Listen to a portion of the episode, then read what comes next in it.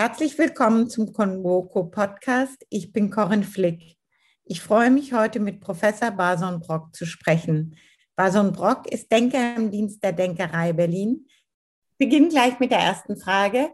Was ist Identität? Wie versteht sich Identität in der europäischen Tradition? Der Begriff der personalen Identität entsteht mit der Ausdifferenzierung von spezifischen Berufen, die neu entstehen, darunter die beiden wichtigsten Berufe, die ab 1400 sich in Norditalien etablieren, der Beruf des Künstlers und der Beruf des Wissenschaftlers. Und zwar müssen ja, sagen wir, Wissenschaftler, die ihre Arbeit machen, sich aus ihrer kulturellen Bindung völlig befreien. Wenn sie zum Beispiel Mathematiker oder Physiker werden wollen, dann können sie das nicht durch ihre kulturelle Prägung, ihre sprachliche Prägung, die jeder Mensch von Kindesbeinen mitbekommt, oder geschmackliche Prägung oder religiöse Prägung, sondern er kann es dann nur im Hinblick auf die Fähigkeit, Mathematiker zu sein oder Physiker zu sein. Und das hat mit der Kultur gar nichts zu tun.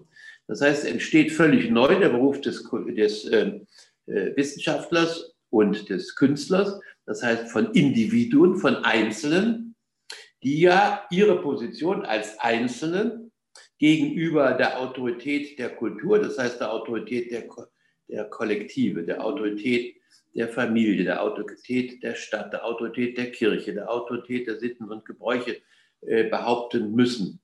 Und die Frage steht immer seit 1400 äh, in vorderster Linie, wie kann man sich aus der jeden Menschen von Natur aus prägenden kulturellen Identität mit Religionsgehalt, Sprachgemeinschaft etc., wie kann man sich aus der befreien, um eben völlig neue Berufe wie Wissenschaftler oder Künstler äh, äh, zu ergreifen. Das ist ab 1400 meinetwegen auch bis zur Hälfte des 14. Jahrhunderts, also bis zu Betragerszeiten, äh, notwendig, weil diese neuen Berufe die Dynamik im gesellschaftlichen Leben bestimmen. Man kann sich das sehr leicht klar machen.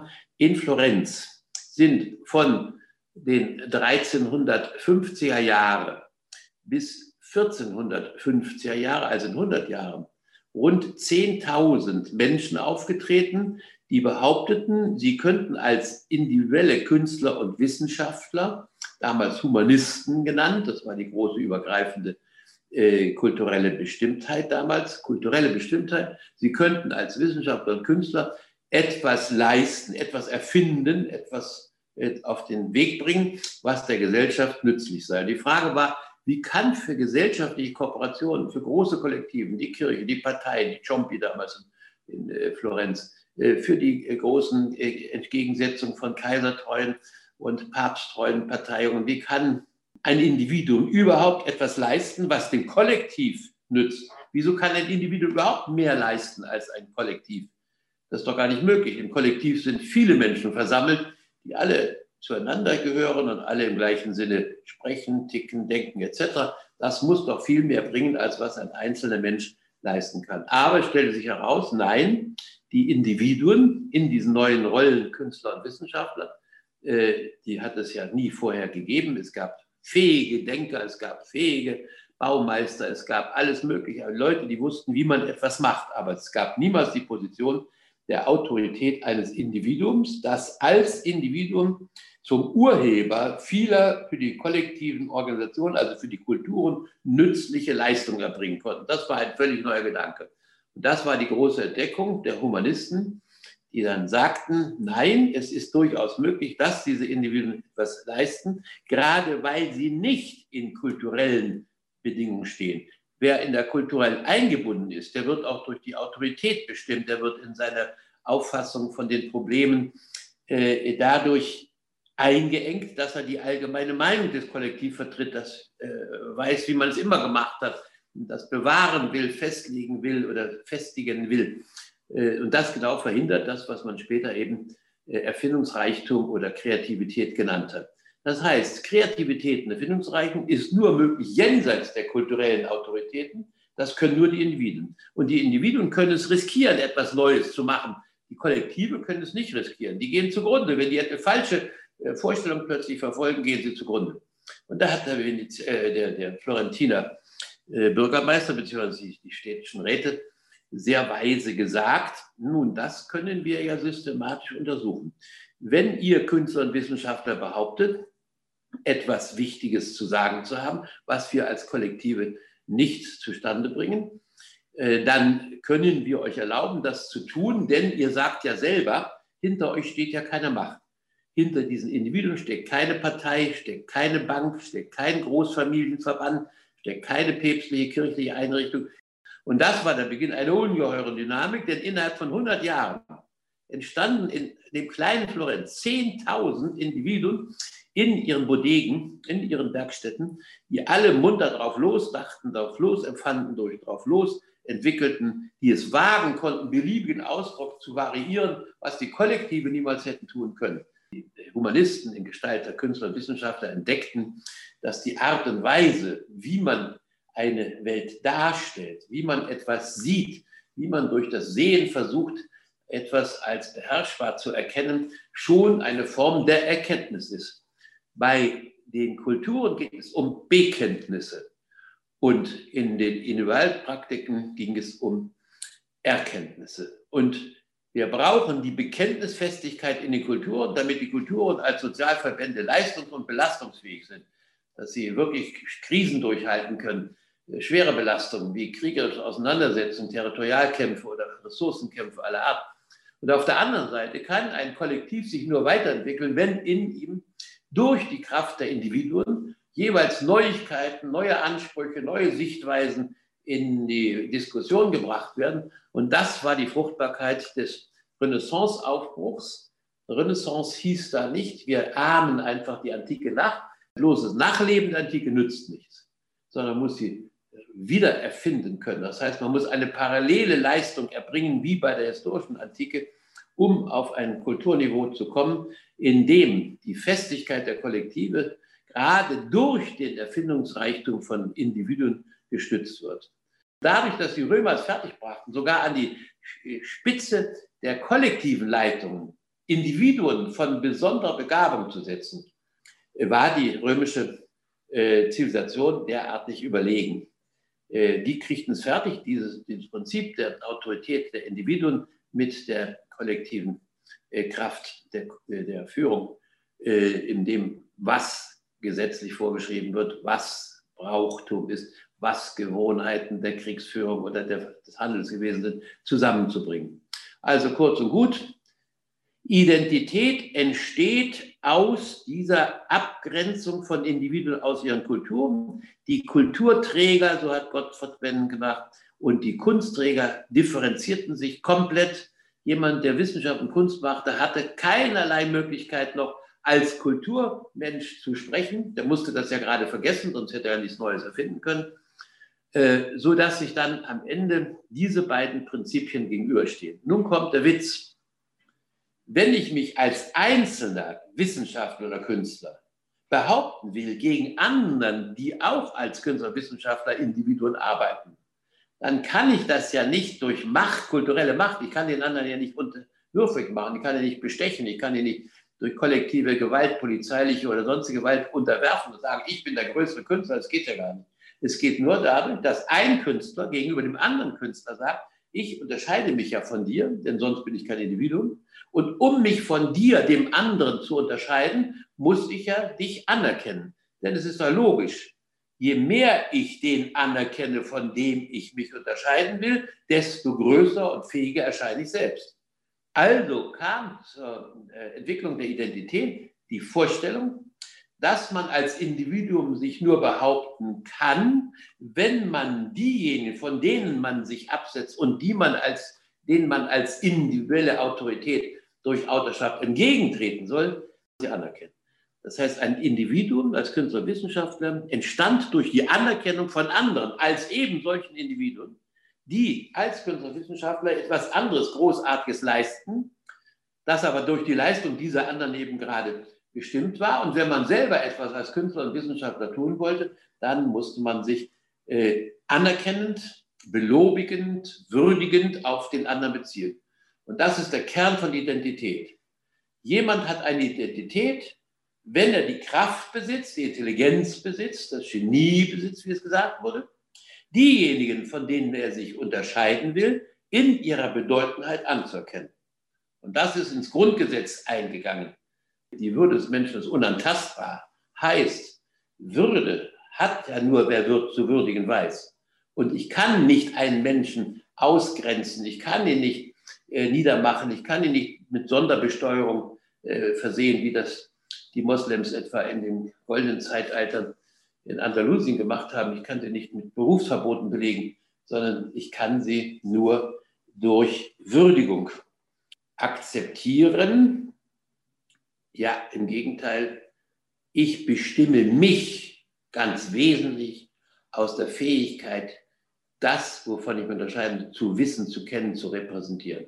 Und das ist der Kern der ganzen Geschichte. Der deutsche Idealismus von 1800, der weltweite Bedeutung bekommen hat, durch Baumgartens Ästhetik, durch Kant, durch Hegel, Fichte etc., äh, besagt ganz eindeutig, dass ich nur einen Anspruch auf erarbeitete, entfaltete Individualität erheben kann, wenn ich das repräsentiere, was ich nicht bin. Jemand ist eine Individualität, wenn er für alle anderen, von denen er sich unterscheiden will, einsteht. Diese Auffassung ist politisch durch den Begriff Bürger entwickelt worden. Bürger war nämlich einer Stadt nur der, der die gesamte Bürgerschaft repräsentiert und nicht das Interesse seiner Familie, seines Clans etc. Also Bürger ist, wer für das Ganze seines Lebensraums, seiner Stadt meinetwegen einsteht und nicht wer individuell seine eigene Zunft, seine eigene Familie ähm, äh, bevorzugt oder versorgt etc.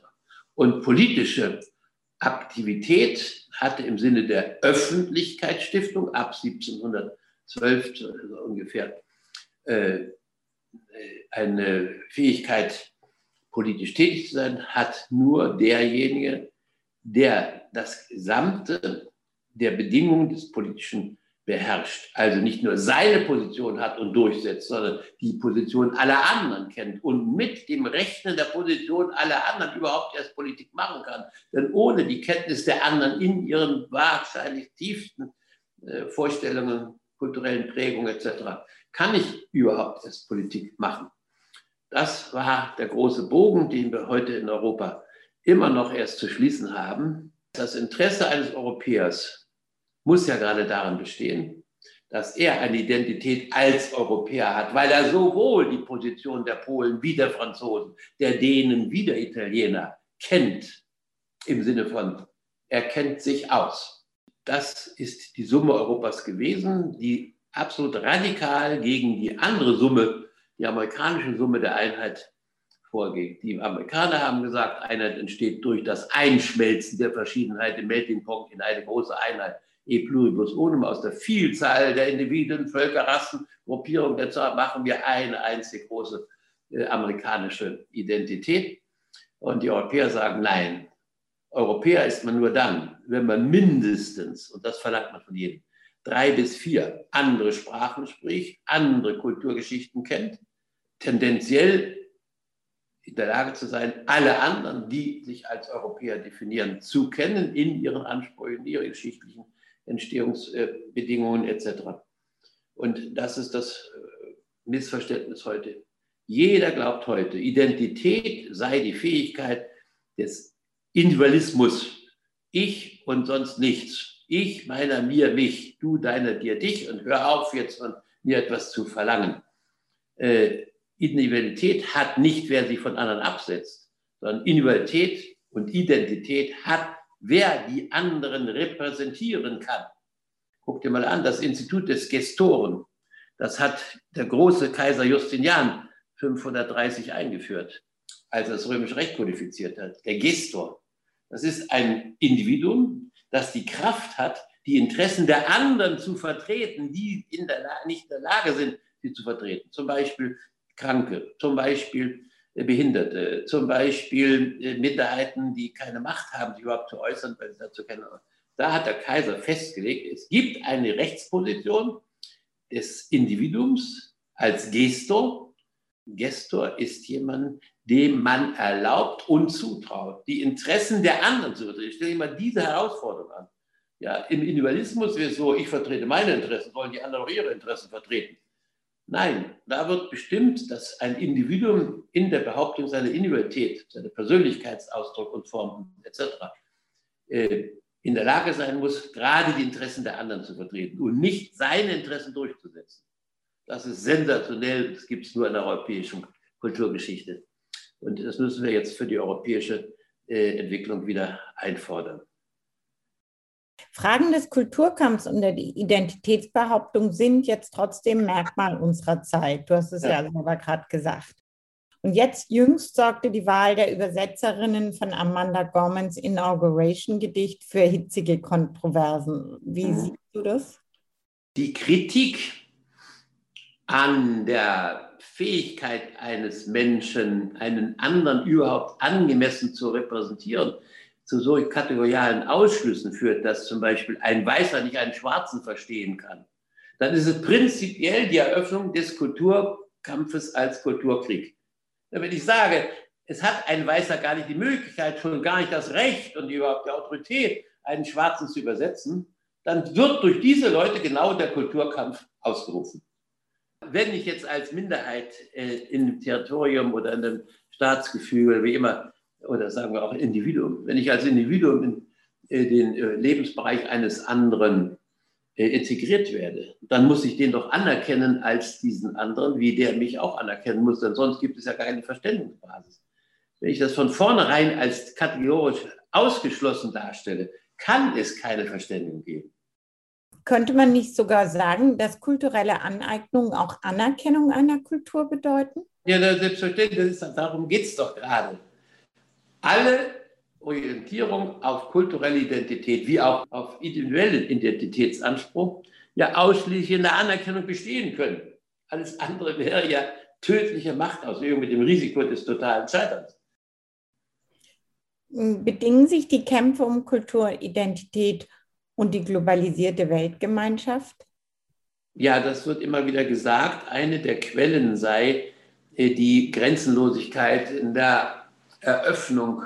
Das könnte man meinen. Am Beispiel Deutschland sieht man ja, wir können nicht 25 verschiedene kulturelle Identitäten der anderen Nachbarn alle würdigen als Individuen. Aber wir haben ja so viele Individuen unter uns, dass es bequem eine hinreichend große Zahl gibt, die die polnische, die die tschechische, die slowakische, oh, und so weiter, äh, slowenische kulturelle Identität würdigen können, sodass wir zusammen alle einen guten Eindruck davon haben, auf wen wir uns eigentlich beziehen, wenn wir von den anderen sprechen. Und im Hinblick auf die Globalisierung wäre es eigentlich genau so. Wir haben noch nicht die entsprechenden Techniken entwickelt, äh, das äh, in der Bildung zu vermitteln. Natürlich überfordert das eigentlich alle unsere geistigen Kräfte oder auch unsere Fähigkeit, äh, konzentriert bei der Stange zu bleiben, so viele Unterschiede anerkennen zu müssen, so viele verschiedene Kulturen zu kennen, in den Grundtendenzen wenigstens zu kennen, sodass wir sie anerkennen können. Äh, aber es bleibt eigentlich doch eine Hoffnung, dass nämlich auf der Basis der zivilisatorischen Errungenschaften, die nicht einer Kultur gerecht zugerechnet werden, sondern die der Gesamtheit der Menschen Lebensformen äh, zugewandt sind, wie Medizin heute, weltweit einheitlich, Verkehrstechnologie weit einhellig, Kommunikationstechnologie weltweit einhellig, kapitalistische Methoden der Warenvermittlung und so weiter weltweit einheitlich, dass auf dieser Basis tatsächlich äh, die Möglichkeit der Würdigung der anderen als anders ähm, möglich ist. Es gab mal eine große Bewegung dahin, das war der Tourismus. Und man meinte, nach dem Muster der Adligen des 18. Jahrhunderts ginge man auf eine große Grand Tour, eine große Tour der zur Kenntnisnahme der Unterschiede von Holländern, Deutschen, Italienern, Franzosen etc. Das machten die jungen Adligen aus England, wodurch sie auch intellektuell allen anderen Europäern haushoch überlegen waren. Äh, man konnte das auch für den generellen Tourismus, seit Cook eben seine Agentur aufgemacht hat, annehmen. Es war weitgehend auch so. Aber dann ist eben doch die kapitalistische Attitüde der äh, legalen Überwältigung entstanden. Legale Überwältigung heißt, ich mache jemand ein Angebot, äh, indem ich einen Kaufpreis nenne und dann wird der mehr oder weniger gezwungen, äh, auf seine Forderung zu verzichten. Das heißt, die legale Unterwerfung war der ökonomische Erfolg. Und das ist natürlich äh, ebenfalls eine Form des Universalismus, wenn alle den gleichen Gesetzen unterworfen werden. Jedenfalls ist es so, das scheint so zu sein, die ganze Welt gehört nur noch einer Religion, dem Kapitalismus, die ganze Welt gehört nur noch einer vom Kapitalismus getragenen Weltzivilisation. Und das muss und kann dann auch vielleicht die Basis der möglichen Vereinheitlichung der Welt werden kann. Ob das sich durchsetzt, ist doch von Tag zu Tag jeweils sehr zu bezweifeln, denn die Kulturkämpfe, das heißt die kriegerischen Auseinandersetzungen, äh, sind bei denen die Ultima Ratio, die keine Bildung haben, die nicht hinreichend die Unterscheidung äh, in der Anerkennung und Würdigung der anderen äh, betreiben können, die keine Sprachkenntnisse haben, keine Kulturkenntnisse haben, etc. Wenn ich dich richtig so verstehe, kann es eigentlich die kosmopolitische Identität nicht geben, richtig? Nein, es gibt keine Identität eines Kosmos, sondern jemand ist Kosmopolit, der möglichst viele der Identitätsbehauptungen anderen nachvollziehen und entsprechend als begründet anerkennen kann oder als äh, unbegründet, äh, totalitär, willkürlich gewählt äh, an, anerkennen oder abweisen muss. Als Kosmopolit ist man dadurch, dass man sich von vielen unterscheiden kann, aber durch diese Unterschiedenheit von den vielen eben auch viele Würdigungsmöglichkeiten für die Andersartigkeit der kulturellen Prägung hat. Wenn ich mal das, was du sagst, weiterdenke, dann ist im Grunde der Brexit gut, richtig? Er kann so gut richtig sein wie auch falsch. Wenn er Ausdruck der Verschließung Großbritanniens gegenüber der Anerkennung der polnischen oder wer auch immer äh, Gruppierungen, die jetzt dort in Großbritannien in bemerkenswerter Zahl gearbeitet haben, wenn Brexit also bedeutet, das zu leugnen oder abzuwehren, dann ist es natürlich der Beginn eines Ruins. Das heißt, dieses Kollektiv wird sich selbst zerstören, weil es sich selbst nicht mehr definieren kann. Das kann jetzt nämlich nur in Bezug auf andere und das geht nur durch Anerkennung der anderen. Ich wüsste noch nicht, wie die äh, britische Regierung jetzt zu Ausdruck bringt, dass sie durch den Brexit befähigt ist, in besonderer Weise die Polen, die Deutschen, die Holländer, die Niederländer, also äh, Brüssel etc. anzuerkennen. Das ist ja nicht der Fall, sondern sie wollen sich ja verabschieden im Sinne von ihrer eigenen Überlegenheit, ihrer Eigentümlichkeit jenseits der Definition aller anderen. Und das gibt es nicht. Ich kann nicht meine Eigentümlichkeit begründen, indem ich alles abweise, was andere Leute für die Ausweisung ihrer Eigentümlichkeiten in, äh, in Dienst nehmen. Das ist unmöglich. Wie sieht unsere Welt in fünf Jahren aus? Was denkst du? Leider nicht anders als jetzt.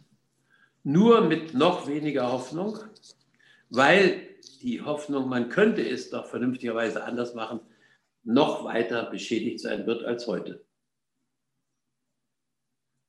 Danke für unser Gespräch.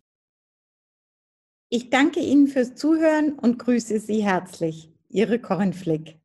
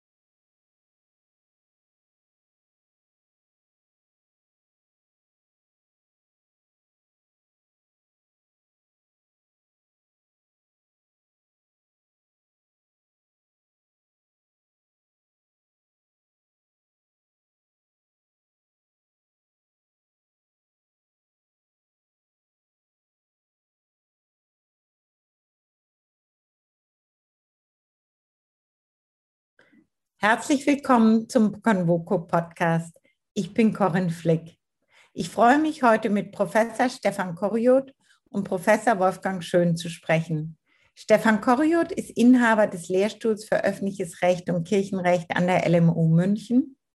Wolfgang Schön ist Direktor des Max-Planck-Instituts für Steuerrecht und öffentliche Finanzen und Vizepräsident der Deutschen Forschungsgemeinschaft. Lassen Sie mich mit der ersten Frage beginnen. Okay, perfekt, Eve. Habe ich Ihnen und der Isabel